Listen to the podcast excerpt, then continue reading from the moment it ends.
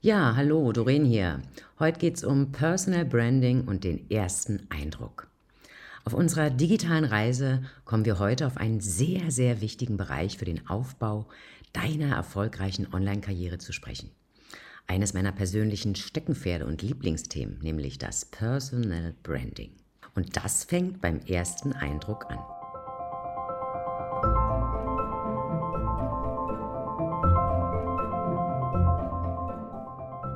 Für den ersten Eindruck gibt es keine zweite Chance. Was nach einer Binsenweisheit klingt, stimmt schlicht und ist gerade für Unternehmer und Führungskräfte auch von entscheidender Bedeutung. Schließlich beurteilen wir bereits in den ersten Sekunden, ob wir jemanden sympathisch finden und wie er auf uns wirkt.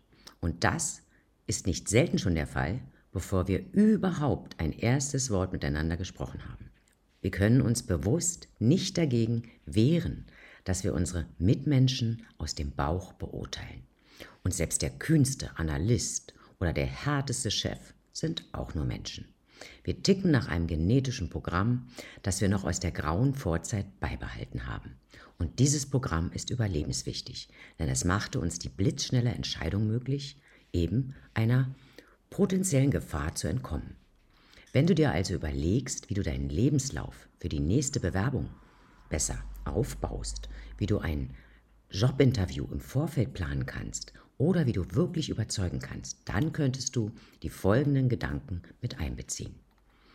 Wenn du von der ersten Sekunde an glänzen willst, dann kannst du das mit der richtigen inneren Einstellung machen und zudem mit dem Know-how aus dem breiten Feld des Personal Branding, mit emotionaler Intelligenz sowie mit ein paar wichtigen Tricks und Kniffen aus der Verhaltenspsychologie. Die zwei Schlüsseleigenschaften für den ersten Eindruck. Unser Gehirn braucht nur eine Zehntelsekunde, um ein Urteil über einen Unbekannten zu fällen. Dabei werden aus all den in uns vorhandenen Informationen vor allem zwei Schlüsseleigenschaften eingeschätzt, nämlich Sympathie und Vertrauenswürdigkeit.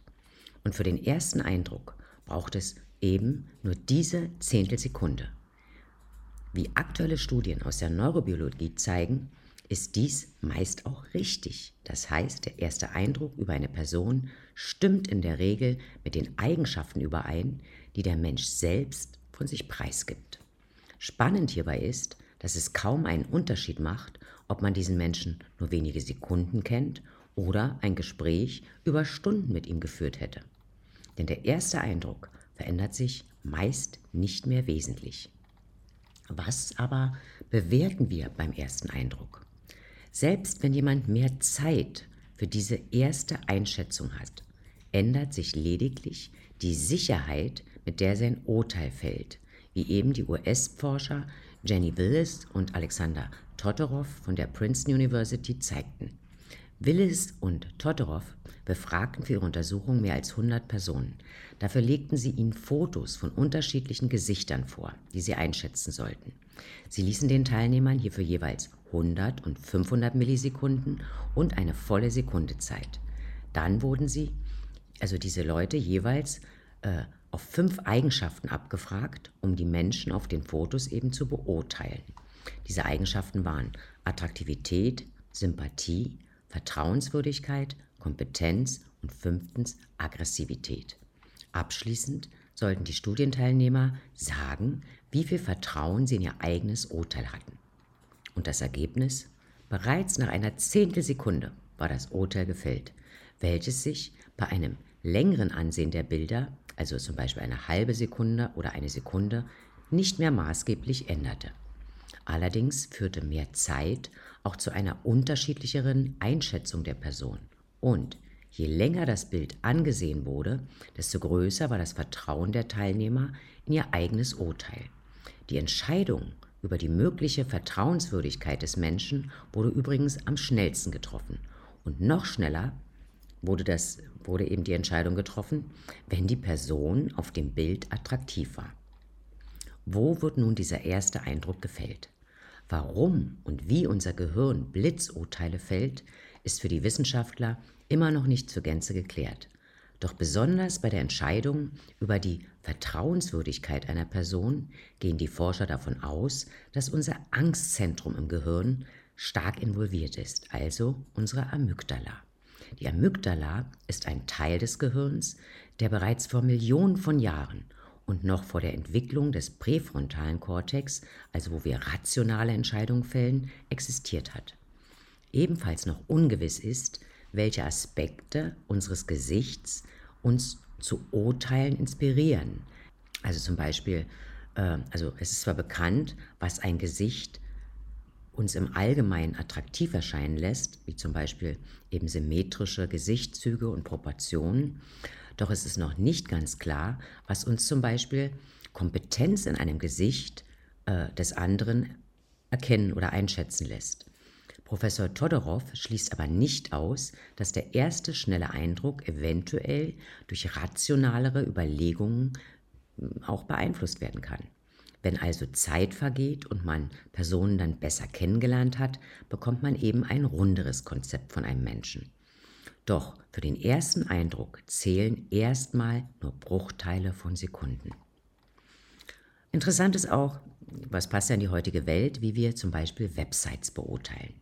Diese von US-Psychologen ermittelte Rekordzeit des ersten Eindrucks haben kanadische Forscher noch übertroffen, und zwar bei der qualitativen Beurteilung von Internet-Websites. Online-Surfer bilden sich in gerade mal 50 Millisekunden eine Meinung, ob ihnen die Website gefällt oder nicht. Und das heißt auch, dass der erste Eindruck bei vielen Besuchern der gleiche ist. Ist uns zum Beispiel die Person auf der Website auf Anhieb sympathisch, hat sie höchstwahrscheinlich die gleiche Wirkung auch auf andere, die die Website besuchen. Welche Fragen machen den ersten Eindruck so genau? Unser Gehirn verarbeitet automatisch alle verfügbaren Informationen auch über unbekannte Menschen. Und das selbst ohne bewusste Anstrengung. Dabei werden manchmal eben im Gehirn normale Verarbeitungswege rasch umgangen so wird die Amygdala eben im Falle von Unbekannten viel früher eingebunden als sonst bei Entscheidungen. Sie ist für schnelle emotionale Urteile zuständig und so kommt das intuitive Gefühl zustande, das sich dann rational eben nicht unbedingt genau erklären lässt. Wenn wir Fremden also gegenüberstehen, spielt beim ersten Eindruck immer eine Frage die entscheidende Rolle. Ist mein Gegenüber vertrauenswürdig und freundlich oder aggressiv und hinterhältig. Also Freund oder Feind. Das stellte 2012 ein italienisches Forscherteam um Tessa Marsi von der, Univers von der Universität Florenz in einer Studie fest. Die italienische Forscherin und ihr Team kamen zu dem Schluss, dass dies überhaupt die Schlüsselfrage ist. Sie vermuten, dass unser Gehirn mit einer Art speziellem Toolkit für das Erfassen von Vertrauenswürdigkeit ausgestattet ist. Auch der soziale Status wird eingeschätzt. Darüber hinaus nimmt unser Gehirn auch eine blitzschnelle Einschätzung des sozialen Status einer Person vor und entscheidet dann, ob wir mit dieser Person weiter in Kontakt bleiben wollen oder überhaupt in Kontakt kommen wollen oder eben nicht. Somit kommen Gedanken, ist mir der oder die bislang Unbekannte vielleicht überlegen oder zu stark oder dominant oder ist sie kompetent, uns liebenswürdig und so weiter. Beide diese Einschätzungen, also die der Vertrauenswürdigkeit und die des sozialen Status, sind schließlich ausschlaggebend für die Entscheidung, ob und wie wir uns dem anderen nähern wollen oder ob wir ihm lieber doch fernbleiben. Wir können den Charakter eines Menschen spüren. Noch nie waren wir von so vielen Gesichtern umgeben wie heute. Im Zeitalter der sozialen Medien ist unser Gehirn ständig gezwungen, sich erste Eindrücke auch von unbekannten Menschen zu machen. Zu verstehen, wie diese ersten Eindrücke zu Gesichtern entstehen, ist also inzwischen ein Thema, das von immer größerer Bedeutung in diversen Bereichen unseres Lebens wird, egal ob im Privatleben oder im Beruf. Durch den weit verbreiteten Einsatz von Bildern, vor allem mit Gesichtern drauf in sozialen Medien, vor allem auch via Instagram oder Facebook und verstärkt auch auf LinkedIn, hat diese Tatsache eine zusätzliche Bedeutung bekommen. Der Forscher Tom Hartley und seine Kollegen von der University of York sagen, im Alltag sind wir uns eigentlich nicht wirklich bewusst, wie Gesichter und Bilder uns beeinflussen und wie wir Menschen einfach damit umgehen. Und das egal, ob im echten Leben oder online. Es fühlt sich einfach nur so an, als ob der Charakter eines Menschen etwas ist, das wir irgendwie spüren können. Diese Ergebnisse zeigen, wie stark unsere Eindrücke von den visuellen Merkmalen des Gesichts beeinflusst werden können. Personal Branding und Persönlichkeitsentwicklung. Und hierfür gehe ich geschichtlich ein kleines Stück weit zurück. Schon aus der Sicht des antiken Philosophen Platon, ein Schüler des Sokrates und der 428 vor Christus gelebt hat, bestand der Sinn unseres Lebens darin, durch den Einsatz unserer Sinne an jenes Wissen zu gelangen, das wir von der Geburt an in uns tragen. Eins seiner Kernthemen war die Frage, wie dieses innere Wissen erreichbar ist. Platon sah damals das Gehirn als Sitz der Seele und die Seele hatte bei ihm einen Vorrang gegenüber dem Körper. Aristoteles 384 v. Chr. lokalisierte die Seele dann im Herzen und erklärte das Gehirn für die Kühlung des Blutes verantwortlich. Der Unterschied zwischen Platons Seelenlehre und der, und der aristotelischen Philosophie war, dass Aristoteles das Leib-Seele-Problem dann als etwas komplex ganzheitliches aus Naturforschung und Wissenschaftstheorie ansah. Sogar die grundlegende Idee des Viktor von Weizsäckischen Gestaltkreises, also die Einheit von Wahrnehmung und Bewegung, in der Zeit um 1886, als Viktor von Weizsäcker geboren wurde, also ein bisschen später hat er dann die Theorie entworfen natürlich, ist schon auch äh, bei Aristoteles anzutreffen gewesen, ohne dass dieser als Urheber genannt wurde. Dann der Psychologe des 20. Jahrhunderts, Carl Gustav Jung, geboren 1875, aktualisierte dann Platons Vision, indem er sagte, das Bewusstsein des Menschen wurde geschaffen, um seinen Abstieg von einer höheren Einheit zu erkennen und deren Befehle intelligent und verantwortungsbewusst umzusetzen. Dadurch erhielt die Psyche insgesamt ein optimaleres Maß an Leben und Entwicklung. Im 21. Jahrhundert, also in unserer Zeit, gibt es nun viele Vordenker, unter anderem der Amerikaner Ken Wilber, der, die, der von der Notwendigkeit gesprochen hat, Körper, Geist und Seele in sich selbst, in sich selbst einerseits, aber auch in Kultur und Natur zu kultivieren. Ken Wilbers Integraltheorie begann bereits in den 1970er Jahren mit der Veröffentlichung von The Spectrum of Consciousness, wo er versucht, östliche religiöse Traditionen mit westlichen Theorien zusammenzubringen. Sein Vier-Quadranten-Raster ist das Grundgerüst der integralen Theorie. Es liegt nahe, dass alle menschlichen Kompetenzen und Erfahrungen in eben einem Vier-Quadranten-Raster entlang der Achsen Innen, Außen und Individuum und Kollektiv platziert werden können. Die innere individuelle Perspektive oder eben der, der linke obere Quadrant umfasst hierbei die Freudsche Psychoanalyse, die die inneren Erfahrungen der Menschen interpretiert und sich auf das Ich konzentriert. Die innere Pluralperspektive unten links umfasst Hans-Georg Gadamas philosophische Hermeneutik, die versucht, das kollektive Bewusstsein einer Gesellschaft oder eben einer Vielzahl von Menschen zu interpretieren und sich auf das Wir konzentriert. Das Interior oder die Interior-Einzelperspektive oben rechts umfasst unter anderem Burhus Friedrich Skinners Behaviorismus als systematischen Ansatz zum Verständnis des Verhaltens von Menschen und Tieren oder und anderen Tieren als das zu untersuchende S. Die äußere Pluralperspektive, also unten rechts, umfasst die marxistische Wirtschaftstheorie, die sich auf das Verhalten einer Gesellschaft, das heißt einer Vielzahl von Menschen, als funktionierende Einheiten von außen konzentriert, also auf das Sie. Personal Branding, Selbstfindung und Karriere. Wie kommt das nun alles zusammen und passt dann in diese Persönlichkeitsentwicklung mit dem Branding? Alle oben genannten und bekannten Persönlichkeiten weisen auf eine zugrunde liegende Realität hin. Unser Leben ist in der Tat eine ganz erstaunliche Reise der Selbstfindung in Richtung Ganzheit. Und persönliches Branding war früher unter anderem Namen, doch wie heute ein Teil dieses Puzzles und einer manchmal titanischen Anstrengung der Persönlichkeitsentwicklung. Ich würde sogar noch einen Schritt weiter gehen und behaupten, dass persönliches Branding, wenn es zu seinen endgültigen Konsequenzen geführt wird, zutiefst therapeutisch sein kann.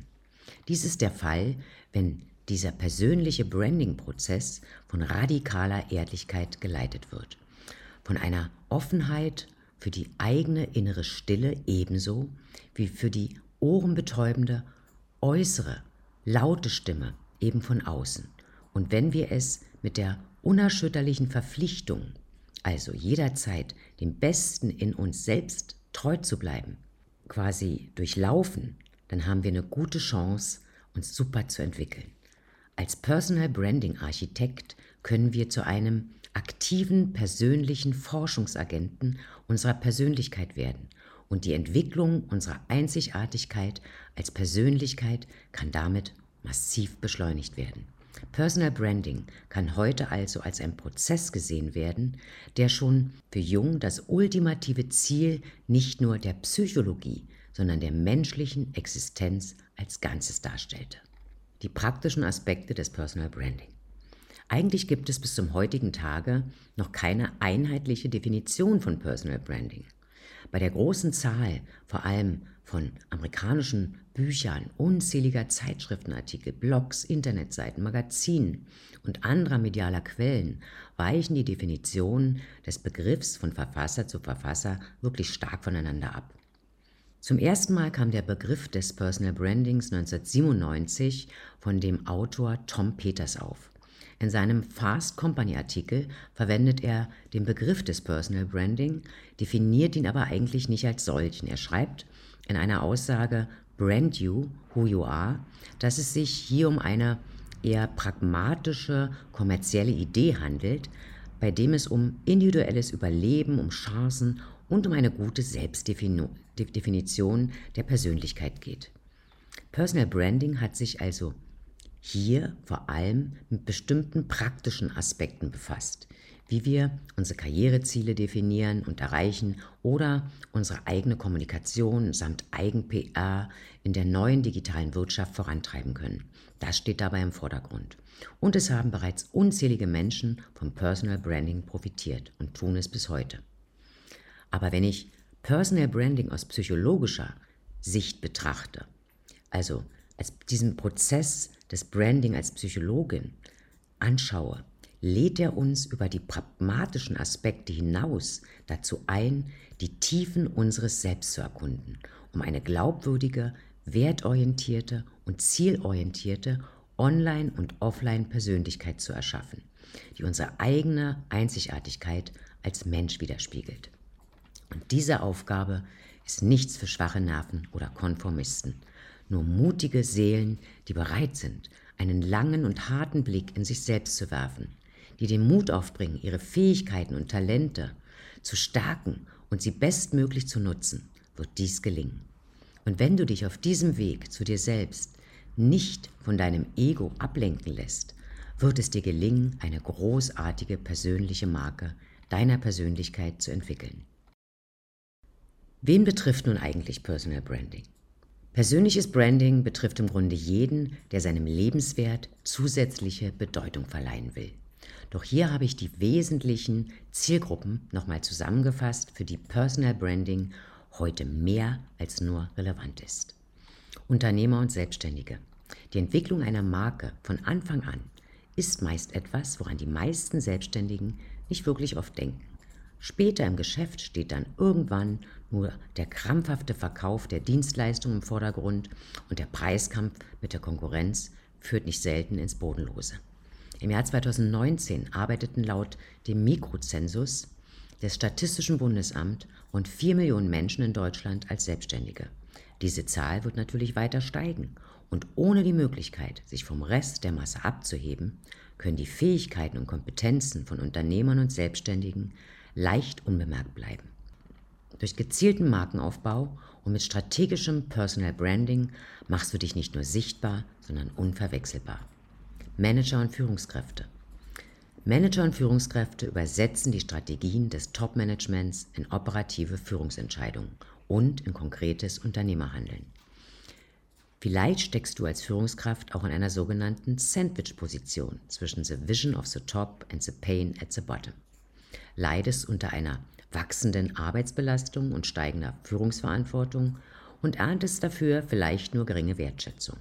Doch gezielte Maßnahmen für dein persönliches Branding als wertzuschätzende Führungskraft, unter anderem in den Teildisziplinen emotionale Intelligenz und Influencer-Management, könnten deinem Sprung auf der Karriereleiter hier ganz sicher Abhilfe verschaffen. Neugründer und Startups. Im Jahr 2017 gab es in Deutschland laut IFM Bonn rund 3,4 Millionen kleine und mittlere Unternehmen. Deshalb musst du dir bewusst machen, egal wie toll deine Idee ist, das Internet ist voll davon. Doch deine Zielgruppe wird dich nur finden, wenn du, wenn es bereits einige bekannte Marken aus deinem Fachgebiet gibt. Das liegt eben einerseits daran, dass Menschen auf bestehendes Wissen zurückgreifen müssen und oder wenn du etwas machst, was eben schon wirklich viele machen, musst du einen Weg finden, dich in eben deinem Fachgebiet zu differenzieren, um als einzigartige unternehmerische Marke wahrgenommen zu werden. Dich selbst und dein Unternehmen zu branden, ist eine ideale Möglichkeit dafür. Es ist kein kurzer Spaziergang im Park, aber es ist auch nicht so schwierig, wie du es vielleicht denkst. Künstler. Wenn du als Künstler wirklich eine Marke darstellst, stichst du aus der Masse raus und das bringt dich am Ende auf die Bühne. Klar ist dein künstlerisches Talent wichtig, doch nur die Sichtbarkeit für deine Traumzielgruppe bringt dich am Ende auf die Bühne. Deshalb macht es Sinn, dich selbst zur Marke mit Wiedererkennungswert zu branden. Überlege dir deshalb, ob du als Künstler wirklich groß werden, die Aufmerksamkeit auf dich ziehen und dann irgendwann in der Top-Liga mitspielen willst. Oder ob du den Rest deines Lebens irgendwo in der dritten Liga auf Privatveranstaltungen oder auf Kindergeburtstagen agieren willst. Eine wunderbare Unterstützung, um dich selbst und dein Unternehmen als einzigartige, unverwechselbare persönliche Marke aufzubauen, soll dir unser in der Digitalcoach Akademie entwickeltes Ausbildungsprogramm zum Personal Branding Architekt sein. Unterhalb dieses Beitrags kannst du dir den Link anschauen und die Inhalte des Programms ansehen. Ich wünsche dir alles Liebe und verbleibe bis zum nächsten Mal. Deine Doreen.